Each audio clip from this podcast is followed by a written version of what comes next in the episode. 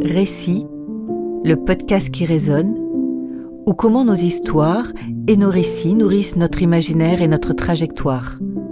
Récit, un podcast créé, produit et présenté par Sophie Mauriac et Olivier Mardy. Réalisation et création sonore, Paul-Éric Rouvière.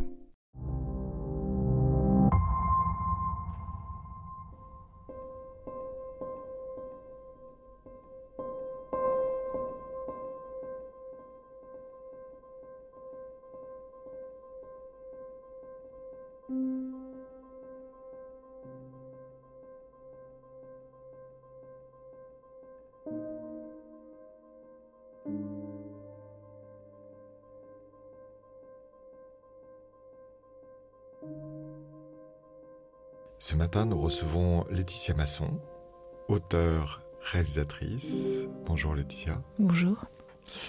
Alors Laetitia, quels sont les, récits, les histoires qui ont nourri votre imaginaire et votre trajectoire? Est-ce que vous pouvez nous parler ce matin de, de votre imaginaire et de comment cela a nourri votre vie? Moi, je suis d'une famille qui a accédé à la culture assez tard. Mes parents sont d'un milieu très modeste et donc il n'y a pas de récit familial euh, qui aurait euh, comme ça d'héritage. On m'aurait raconté l'histoire de ma famille ou mes parents sont nés presque, ils se sont construits entièrement eux-mêmes par la culture, donc par les livres, par le cinéma, par euh, l'art en général. Et c'est ça qui m'ont transmis, pas l'histoire de leur vie, pas l'histoire, pas une histoire intime, mais euh, l'importance dans une vie euh, des récits, euh, mais des récits construits, des œuvres d'art, on pourrait dire. Donc, j'ai tout de suite compris que c'était par là que j'allais comprendre le monde donc par les livres, par le cinéma, par la peinture. Et, donc c'était super pour moi parce qu'il n'y avait pas de, j'ai jamais été emprisonnée dans une histoire familiale qui aurait déterminé euh, mon chemin, ma vie, etc.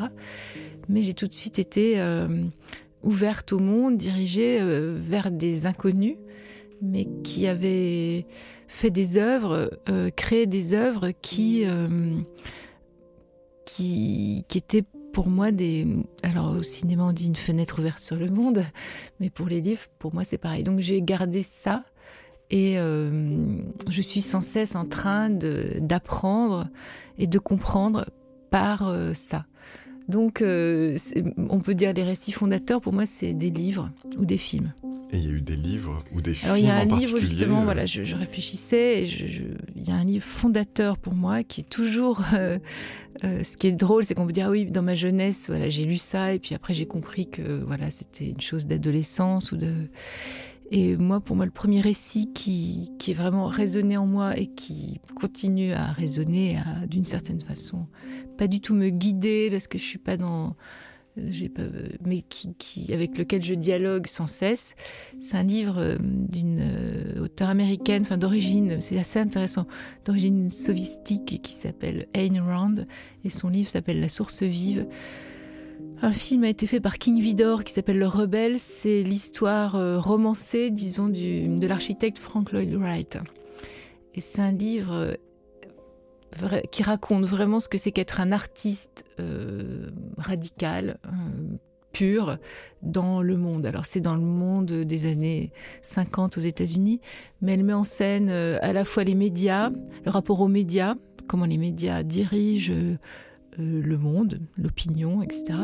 Et là, comment résiste à tout ça l'architecte, et donc il y a un architecte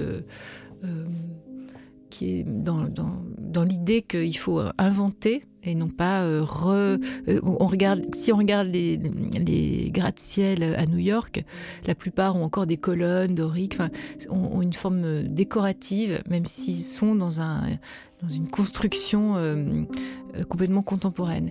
Et, dans l'histoire, lui euh, dit qu'il faut enlever la décoration et que l'œuvre doit avoir une espèce de, justesse en elle-même et doit être juste par rapport à ce, qu'elle est, ce à quoi elle est dédiée. Donc il y a aussi une dimension sociale, puisqu'il fait des, œuvres pour les, enfin des logements sociaux, etc. Et donc, je me suis identifiée euh, non seulement, bien sûr, euh, à l'artiste rebelle et à sa forme de résistance, et euh, j'ai reconnu quelque chose qui était en moi. C'est pas que je me suis, c'est pas donc un, je me suis pas dit ah il faut être comme ça. Je me suis dit ah oui, ce que, ce que ça raconte, je le ressens, et ce que ça raconte des médias, je le ressens. Et il y a aussi une sublime histoire d'amour très très très particulière, et ça aussi, c'était exactement moi. Et c'est toujours exactement moi. Donc c'est drôle. Mais donc il y a, ça aussi, c'est que très tôt, en fait, j'étais ce que j'étais. J'espère que je m'améliore, que voilà, et par d'autres récits, j'ouvre et j'ouvre des portes et des fenêtres et des obscurités. Mais néanmoins, ce récit-là, il est toujours euh, juste par rapport à ce que je pense et de et de mon travail et de la vie, disons. Alors je, connais ce film, est-ce que c'est ce film qui a, qui a facilité ou qui vous a poussé à devenir euh, créatrice, justement, artiste? Non, je l'étais. Enfin, je pense que se... Je pense que vraiment, quand on est. On se dit, voilà, il faut que je fasse ça. C'est pas. Euh, on, ne le devient pas, on l'est. Je, pense que c'est lié à une forme de handicap, au sens où on a absolument besoin d'un média entre soi et le monde moi, je, là, je parle, mais je pense pas que ce soit là que je, suis la meilleure. Je, sais parler, bien sûr, je sais, mais c'est pas. Il y a toujours quelque chose que, je n'arrive pas à dire ou que. Alors que quand je fais un film, euh, là, je me dis voilà, là, j'ai attrapé quelque chose que je ne saurais pas dire et qui n'est pas à dire d'ailleurs, qui est à ressentir ou à. Euh, voilà, et c'est ça que j'essaye de communiquer. Euh, aux autres, comme quand je lis un livre ou que je vois un film ou que je vois un tableau, j'ai l'impression qu'il y a quelque chose qui me parle directement. Déjà, je pense qu'une œuvre, ça n'existe pas. Il n'y a pas de vérité. De... Elle n'existera que quand elle sera reçue par la subjectivité de l'autre. Moi, je propose quelque chose et chacun, et ça résonne en l'autre, avec sa, son imaginaire à lui, sa personnalité à lui.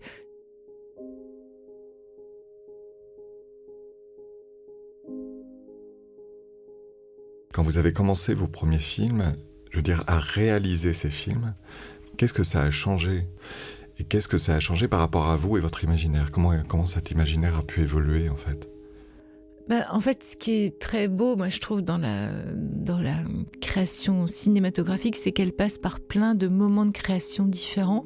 Donc il y a un premier moment littéraire, on pourrait dire, faut mettre des mots sur, euh, sur un papier et qui sont censés raconter une histoire. Puis ensuite, on prend ces mots et on les met à l'épreuve du réel. Donc on les, on les donne à des corps, c'est les acteurs. Donc là, quelque chose déjà se modifie parce que un phrasé, un, un, une gestuelle euh, donne de la chair à une idée. Donc euh, on doit déjà trouver le point de rencontre entre euh, la chair et l'idée, on pourrait dire. Et ensuite, euh, des situations qu'on avait imaginées sont irréalisables parce que on avait dit il y aura un grand soleil et puis ce jour-là il pleut. On avait dit euh, là ce sera désert et puis d'un coup il y a plein de touristes. Enfin bref, donc on est sans cesse. Euh, c'est pour ça que moi je me méfie beaucoup de l'imaginaire en tant que pureté absolue c'est ça qui est beau dans le cinéma, c'est que ça n'existe pas, c'est que sans cesse notre imaginaire est confronté au réel et on doit prendre des décisions qui sont du coup des décisions euh, qui, qui, redeviennent euh, euh, humaines et politiques, on pourrait dire. On doit, on doit voir si on protège euh, la personne ou si on veut faire passer en force euh, son œuvre. On doit voir si euh, on respecte le réel ou si on pense que sa fiction est bien plus intéressante, donc on, on commence à manipuler les gens. Voilà. Donc pour moi, c'est sans cesse un acte politique de passer à la réalisation politique, mais aussi ce qu'il ne faut pas perdre de vue, c'est euh, que ça reste poétique. Donc c'est sans cesse ce combat, euh, disons, poétique-politique, mais que moi je trouve celui de la vie.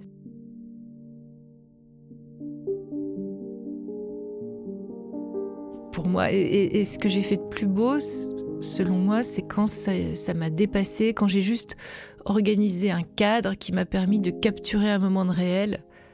Euh, d'être là au beau moment, au bon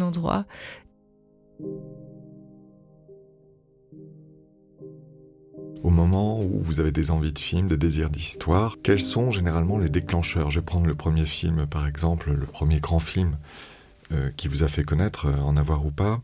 Euh, quel a été le déclencheur, le déclic pour écrire cette histoire et la partager avec les autres? En fait, je, je, je comprends pas grand-chose au monde, je me dis tout le temps ah bon, mais pourquoi? Donc je comprenais rien à l'amour, je comprenais rien au travail, je, voilà, je tout, je, je, je, comprenais rien à l'argent. Enfin, je, pousse un peu l'image, mais disons que je m'interrogeais sur toutes ces questions et sur le et je trouvais qu'il y avait un lien entre elles. C'est-à-dire que on n'aime pas pareil si on est riche ou pauvre si on a du travail ou pas. Donc c'est pour ça que ça s'appelle en avoir ou pas. Donc c'était un questionnement à la fois intime et politique. Et c'est toujours de là que ça part. Et le déclic c'est quand ça ça s'incarne sous forme euh, d'une histoire. Et les histoires elles naissent justement de certainement celles que je me raconte euh, par rapport à ma propre vie, mais surtout euh, aussi celle que je lis ou celle que. Euh, mais ça peut être. Ça peut être des, les histoires que je me raconte d'après les histoires qu'on me raconte. Donc c'est tout ça l'imaginaire, c'est que j'ai un vraiment, euh, je suis nourrie de musique. Je ne peux pas vivre sans musique, sans livre, sans sans peinture. Enfin, c'est par là que je comprends le réel. Sans je suis démunie devant le réel parce que je le trouve organisé par euh, la, société, la civilisation, la politique, et à mon avis pas de la bonne façon.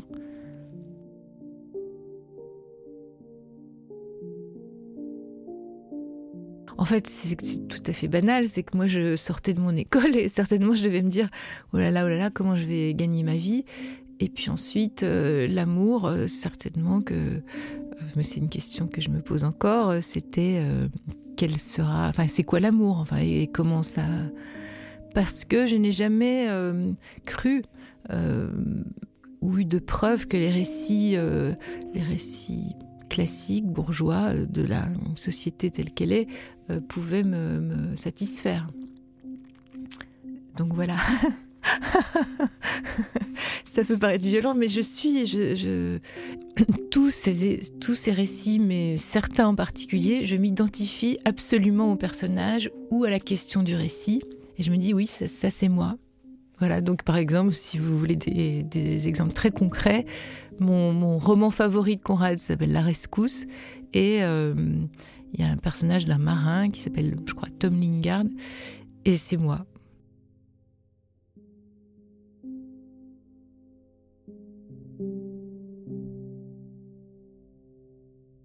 Voilà. et donc, euh, et ça, ça me fait beaucoup rire aussi. Je me suis souvent identifiée euh, aux hommes dans les récits. Pas parce que justement les, les, les, femmes étaient maltraitées, pas du tout.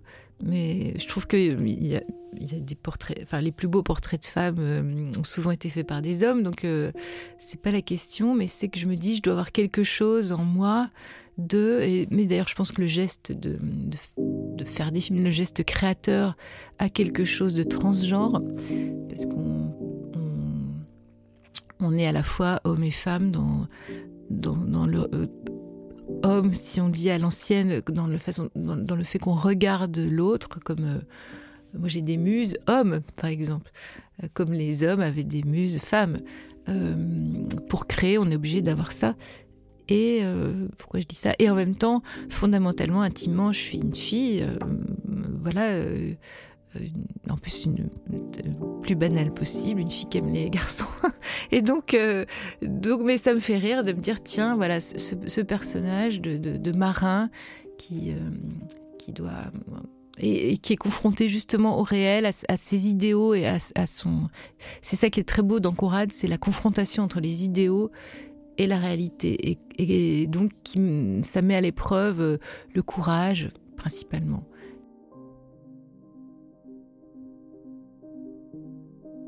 Alors justement, cette question des muses, hommes ou femmes, pour nourrir le pré-récit d'une histoire que vous allez écrire, vous inspirez d'hommes, d'acteurs, de chanteurs euh Alors, euh, les acteurs euh, m'inspirent bien sûr, mais ça vient assez tard, c'est-à-dire c'est quand je suis, quand je me dis tiens qui va jouer ça, etc. Euh, c'est pas eux mes muses euh, inspiratrice de départ. les muses, ça peut être. bah là, par exemple, je vous parlais de Robert Badinter, que, j'ai écouté qui, fait le récit de sa vie dans une émission de, de France Culture que je viens d'écouter en podcast. Et pour moi, voilà, je me dis ça, c'est euh, quelqu'un euh, que je trouve euh, vraiment fascinant, à la fois dans ce qu'il a fait, dans ce qu'il a vécu, dans la façon dont il le raconte, dans ce que je sens de son, de son rapport au monde et de son, de, sa, son exigence, enfin, et de sa dignité justement et de son courage. Alors là, je me dis oui, voilà, ça c'est quelqu'un. J'ai pas du tout envie de le rencontrer. Enfin, c'est pas ça la question. C'est pas de le rencontrer en vrai. Je me dis voilà, ça c'est une figure c'est un homme et une figure euh, qui me qui m'inspire. Mais j'ai la même chose, ça m'est arrivé et quand je peux ou quand c'est vraiment, euh, ça me semble possible. J'ai eu ça avec un, un architecte justement qui s'appelle Rudy Ricciotti. J'ai lu un, article dans, dans Libé par hasard, je lis pas Libé, je sais pas sur un comptoir et euh, il, venait d'avoir le prix, le grand prix d'architecture ou je sais pas quoi et donc il y avait une interview donc du coup, je me suis renseignée, j'ai regardé les œuvres, et par rapport à ce qu'il disait, je me suis dit, mais ça, c'est exactement ce que je pense euh, et, de, la création et de la vie. Et donc j'ai dit, est-ce que je peux le rencontrer? Et après, j'ai fait un film avec lui, etc. Donc voilà, c'est ça pour moi les muses, mais ça peut être euh, euh, bah voilà, des écrivains.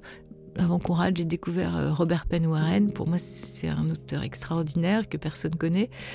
Et, d'un coup, ça m'inspire, ça me, ça ça m'habite après. Ça me, et du coup, je, ça après, je peux pas vous dire exactement ce qui, sauf pour certains films, par exemple. Avant, je sais très bien ce qui m'a, ce qui a cristallisé le, le, récit. Qu'est-ce qui a cristallisé le récit d'avant je, je, fais exprès parce que ça va vous faire rire. Euh, donc, je fais ce premier film, en avant ou pas, et là, je découvre euh, le monde, enfin c'est-à-dire le monde du travail pour de vrai, le monde de la création pour de vrai. Je, sors de mes, de mon imaginaire justement, de mes imageries, et je découvre une chose que je trouve euh, assez terrifiante, qui est que tout est payant en fait. Rien n'est gratuit, tout, est à vendre, tout est. Et donc c'est un constat. Euh, qu'on pourrait dire de ça, ça, commence par une forme de désespoir mais que je mets en scène dans une forme et donc à la fois en amour et dans la vie. Donc c'est donc après l'histoire, j'invente l'histoire de cette fille qui, qui fait payer les hommes pour savoir combien ils l'aiment. Et voilà, et qui par ailleurs euh, cherche un travail, etc. Et donc c'est le rapport d'humiliation par rapport au travail, enfin, toutes ces choses à la fois toujours politiques, politiques, c'est-à-dire que j'ai jamais compris d'ailleurs, et ça rejoint votre questionnement sur l'imaginaire, le, récit. Moi, je veux pas qu'on me raconte des histoires. Même je déteste qu'on me raconte des histoires. Je veux qu'on me donne des outils pour comprendre le monde. Et pour moi, les œuvres sont des outils. Donc c'est en ça que ça le. Parce que souvent, là, ben, pendant le, Covid, le confinement, il y a eu la question de les produits de nécessité ou pas. Et bien sûr, je me suis posé cette question-là aussi, mais je me la pose tous les jours, parce qu'il y a une espèce de prétention à dire euh, je fais des films, à quoi ça sert un film? Et euh, je me dis, ben, pour moi, ça sert à ça. C'est vraiment un outil, mais au sens très concret, une clé ou un, un je sais pas, une longue vue euh, pour comprendre le monde. Et en ça, alors là, en ça, c'est nécessaire.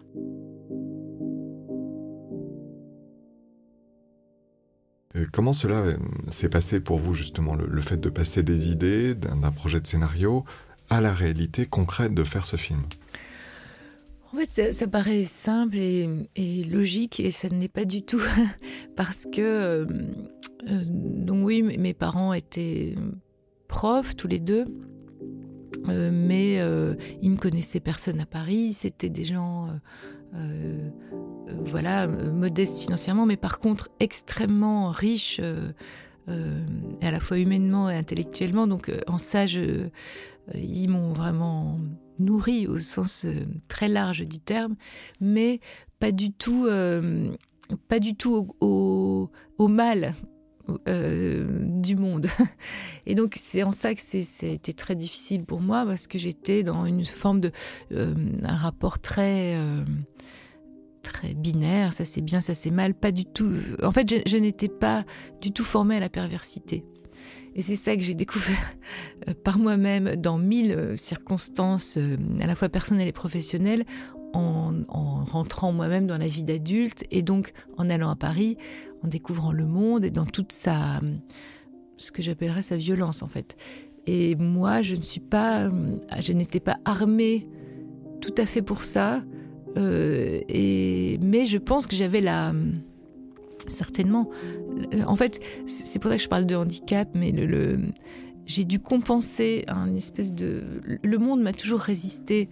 Quand j'étais au lycée, je, me faisais. Euh, on se moquait de moi parce que je n'étais pas standard physiquement. Euh, après, alors aujourd'hui, ça peut paraître complètement ridicule, mais et au lieu de, de, me dire bah oui ou d'en avoir, euh, de concevoir une forme de honte ou de, je me suis dit alors là vous n'avez pas compris, vous allez comprendre. Et je pense que c'est ça qui qui m'a donné ma force, c'est d'être euh, tout de suite mise à part. par le commun des mortels, pas méchamment, mais par le oui, la mode. Euh, je n'étais pas à la mode. J'étais grande et mince et maigre, et donc euh, c'était pas ça à ce moment-là. Euh, et mes parents ont été en ça très très formateurs, ce qu'ils m'ont jamais dit. ils m'ont dit mais t'es ce que tu es, et c'est ça qui. Et eux, leurs idoles ou leurs héros étaient des gens extrêmement singuliers déjà. Mais eux, ils l'expérimentaient de loin par justement par l'imaginaire. Moi, je me suis confrontée au réel mais armés de leur euh, certitude, en fait euh, presque innocente, que on pouvait survivre en étant comme ça. Et donc je me suis dit, ben, on va voir. Et donc je, je, suis partie, mais comme on part à l'aventure, vraiment. Et, euh, et ce, qui était, ce qui est très beau, c'est qu'ils m'ont fait confiance, alors que j'étais, je me dis rétrospectivement, s'ils savaient à quel point je ne savais rien. et donc j'ai tout appris. mais avec la et donc au début, ça a été quand même assez fluide. J'ai eu de la chance, en fait, de, pouvoir rentrer à la Fémis, mais un, oui, un coup de chance, pas du tout un, coup de talent. C'était vraiment ces, écoles-là, c'est des écoles euh, où c'est la subjectivité qui, quand même, euh, euh, qui, choisit ou pas la personne pour la. Donc voilà. Après, j'ai fait un premier film, qui a finalement été reconnu, mais tout le trajet a été cauchemardesque. Enfin, c'était tout est difficile depuis le début. Et donc j'ai appris, et il y a eu des moments, et il y a toujours des moments où ça, rencontre le monde, quand même, où les œuvres rencontrent le monde. Plus ou c'est pas forcément grandiose, c'est pas, euh, c'est pas des palmes d'or mais où, le, rencontre vraiment, justement, euh, malgré tout, malgré le, le, le, fait que je refuse de, de, de séduire ou que, voilà. Et donc ça, ça me, redonne suffisamment de force pour retourner au front. Mais moi, je, vis la vie comme un combat.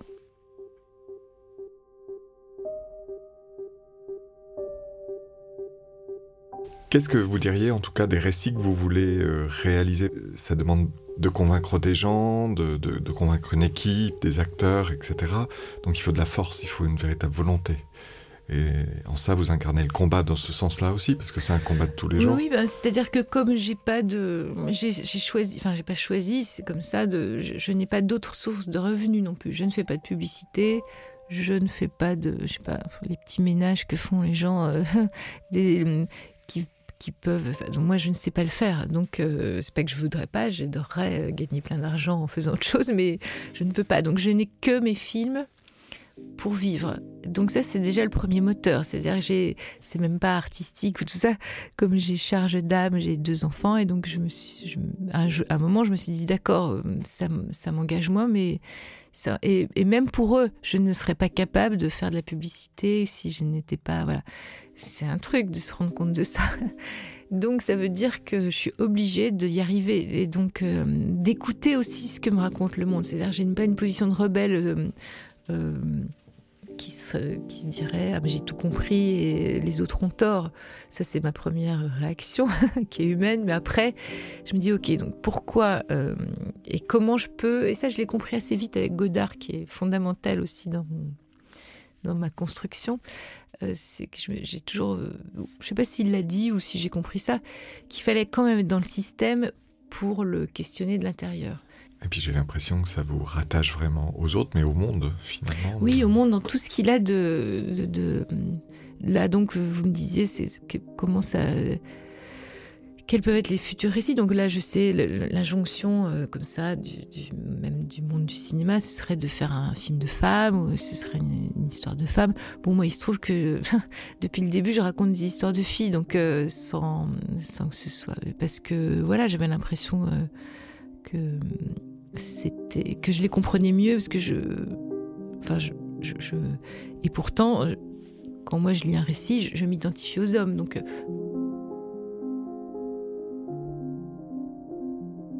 Aujourd'hui, justement, je me dis, tiens, euh, tout le monde va faire des histoires de filles. Moi, ça fait des années que je fais ça. Et maintenant, au contraire, ça m'intéresserait de me mettre à écrire des personnages d'hommes que je trouve intéressants. Parce que ça me, ça me fait marrer d'être. Je le fais pas parce que je le fais pas comme une pause, mais d'être à contre-pied, ça m'intéresse aussi. Je me dis, il faut bien qu'il y ait quand même quelqu'un qui dise euh, stop, enfin qui dise ok, on va faire autre chose parce que là, on va, on va plus en pouvoir. Donc, euh, ça, je ne veux, comme je ne veux pas participer, que je n'ai pas du tout, ça ne me dérange pas que on, ne veuille pas que je participe au sens euh, à la fête. C'est une fête qui ne m'intéresse pas. Par contre, je veux participer au monde, mais pas à cette espèce de chose de reconnaissance ou tout ça, ça m'intéresse pas.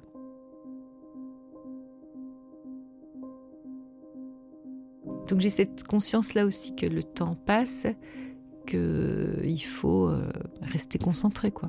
Mais ça, j'ai des grands exemples autour de moi. Je, on parlait de muse, j'ai beaucoup parlé de musique. Mais mon âme sœur, c'est Jean-Louis Murat, par exemple. Ça, c'est un, artiste qui a commencé, euh, qui a pareil été très connu, adulé, etc. Et qui a renoncé. Et qui travaille sans cesse euh, de chez lui, dans sa ferme en Auvergne. Et euh, il m'a beaucoup aidé, on, s'est beaucoup euh, soutenu dans, dans, nos positions de rébellion, en se disant le truc c'est de continuer à travailler. Merci beaucoup, merci Laetitia. Merci.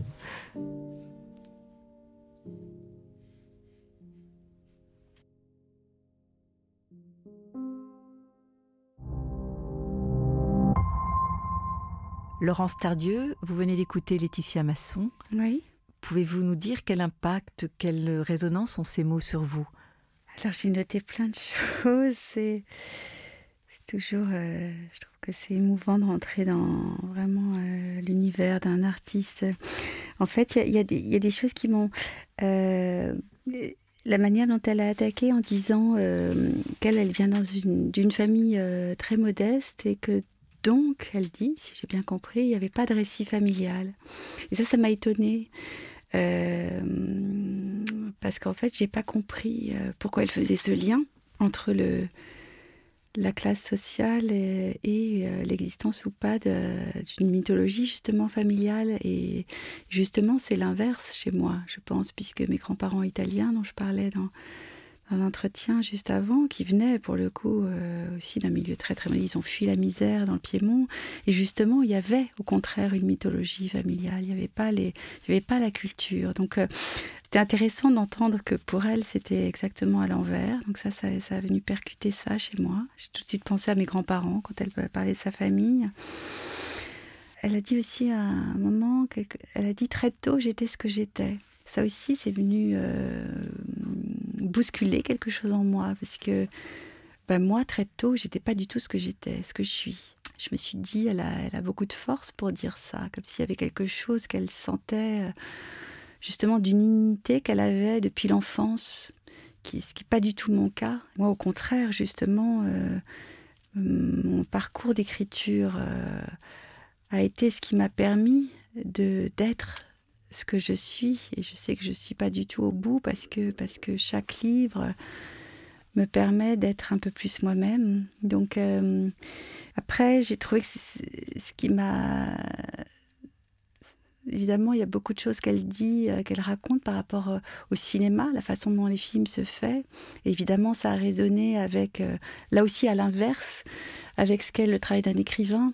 Tout comme elle, elle adore ce travail en, ce partage avec les équipes. Moi, j'aime infiniment cette solitude. J'ai besoin de cette solitude. Je ne pourrais pas vivre justement. J'aime parfois faire des projets avec d'autres personnes, mais, cette solitude, euh, qui dure de longs mois quand on est, euh, quand on est en train d'écrire un livre, elle me nourrit au contraire, elle me régénère beaucoup. Euh, et elle disait aussi, et je trouvais ça intéressant, je m'étais jamais dit ça, parce que je ne réfléchis pas forcément très concrètement au travail d'un cinéaste, qu'il y a le temps de l'écriture du scénario et qu'ensuite elle confronte ça au réel. Et qu'ensuite il y a un arbitrage entre le poétique et le politique. Ah bah ça justement, je me suis dit, ah bah je suis, vraiment content d'être écrivain. parce que justement, je trouve que c'est génial quand on écrit un livre jusqu'au bout, on va au bout, on est libre, on est parfaitement libre il y a, à aucun moment il y a un arbitrage avec le réel. C'était la question que vous m'avez posée tout à l'heure, les fantasmes et le réel. En fait, c'est ça, moi, qui, fait que j'ai tous les matins envie de me jeter sur euh, mon texte en cours quand je suis en train d'écrire. C'est que tout est faux et tout est possible. C'est l'infinité des possibles. Et euh, cette question d'argent qui revient très souvent aussi dans son propos et que je comprends et que je mesure et que évidemment j'admire chez elle cette radicalité qu'elle a et je sais que c'est c'est vrai et qu'elle s'y tient euh, avec toute la difficulté, toutes les difficultés que ça engendre certainement. Euh, mais pour écrire un livre, on n'a pas besoin d'argent. On a juste besoin de pouvoir manger euh, jusqu'au bout, à la fin du mois, et de faire manger ses enfants. Mais on n'a pas besoin d'argent. On prend, on a soit un ordinateur, soit un crayon, un papier. Et cette légèreté des moyens est pour moi extraordinaire. Je peux, je peux partir quelque part et, et écrire, quoi. Enfin, euh, donc, et, elle, a, elle a l'air très heureuse d'être justement dans, dans sa pellicule à elle, et moi je suis très heureuse d'être dans ce négatif-là. je veux dire, on est chacune à notre, à notre place, c'est la joie. J'entendais la joie aussi, c'est peut-être par là que je voudrais finir, c'est que j'entends cette, cette Licia Masson, elle est, elle est euh, elle est, je pense, totalement, elle se sent à sa place dans ce qu'elle fait. On entend ça et on sent ça, on entend sa joie d'être à sa place. C'est la place qu'elle a choisie et que je respecte infiniment. Et, et, et, moi, je, je, ressens cette même joie à ma place, qui est une place très différente, d'avoir cette chance finalement immense de faire ce que j'ai toujours voulu faire dès l'âge de, dès l'âge de 5-6 ans. Merci infiniment, Laurence. Merci. Avec plaisir.